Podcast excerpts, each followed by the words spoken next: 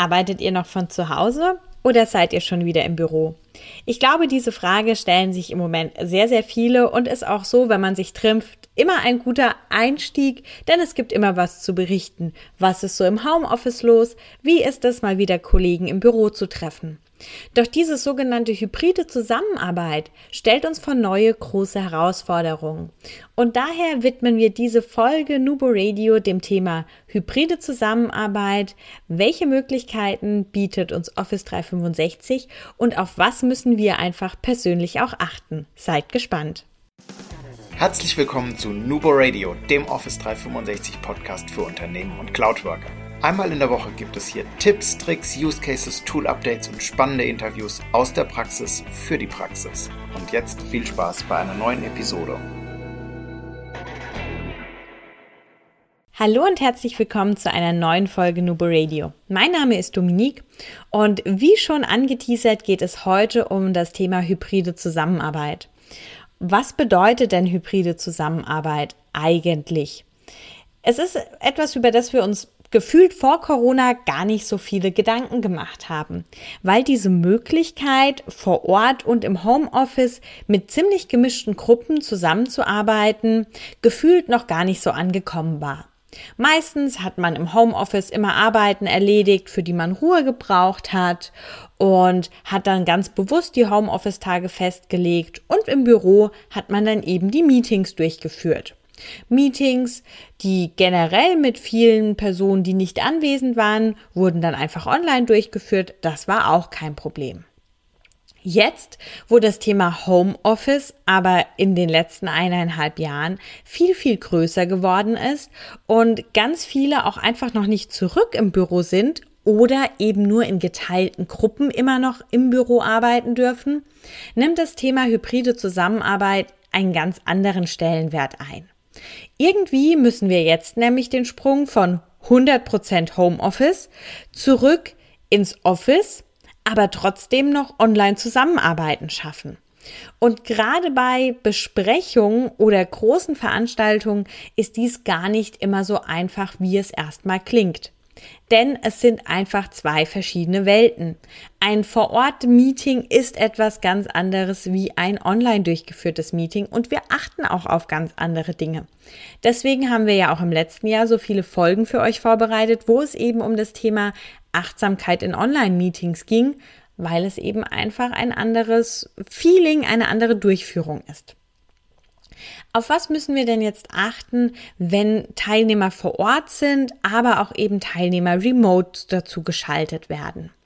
Das wird jetzt immer mehr kommen, einfach dadurch, dass man ja jetzt gesehen hat, Online-Meetings funktionieren sehr gut und Reisezeiten eingespart werden.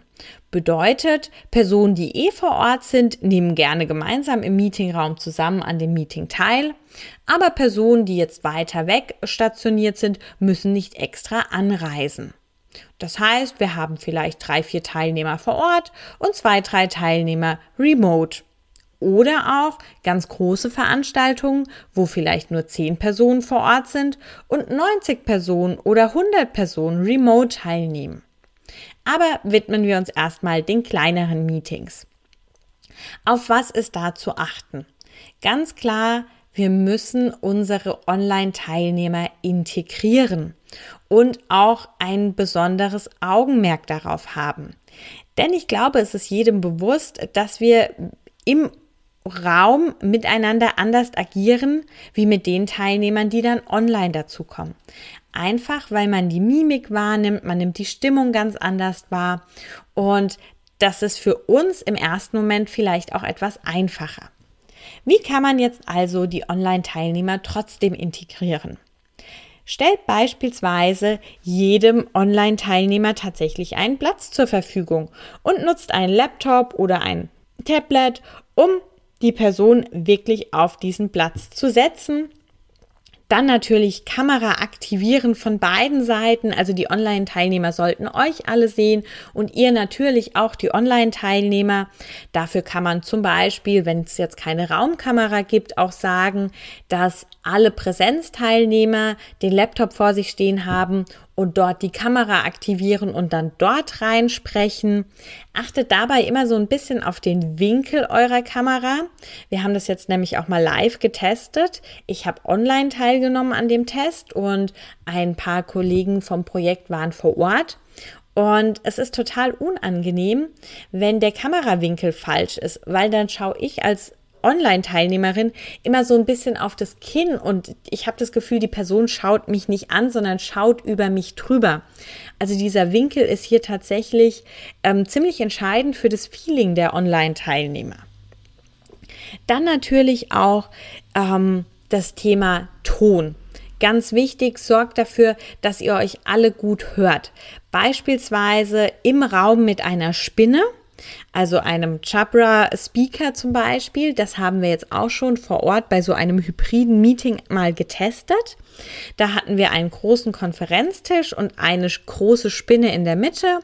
Die war aktiviert, hat sowohl Mikro als auch Lautsprecher dargestellt und wir haben dann alle da reingesprochen und auch die Online-Teilnehmer kamen darüber dann raus. Hier ist es so ein bisschen das Thema, achtet darauf, wie viele Personen ihr am Tisch seid, wie viele mitsprechen. Ähm, diese Chapra-Speaker sind, glaube ich, sechs auf sechs Personen ausgelegt. Es gibt dann auch noch größere für bis zu 16 Personen. Wenn es dann dann wirklich ein ganz großes Setup wird, muss man wieder überlegen, ob man nicht tatsächlich mit einer Tontechnik arbeitet. So in diesem kleinen Konzept hat es aber wirklich sehr, sehr gut funktioniert. Wie gehen wir das Thema mit dem Bildschirmteilen an? Auch das natürlich immer wieder eine Herausforderung. Generell, wenn ihr hybride Meetings habt, entweder habt ihr eine gute Raumkamera für ein Whiteboard, sodass ihr am Whiteboard zeichnen könnt, als Präsenter, wie man das auch in normalen ähm, Offline-Meetings gemacht habt und die Online-Teilnehmer können dann auch wirklich eure Inhalte sehen.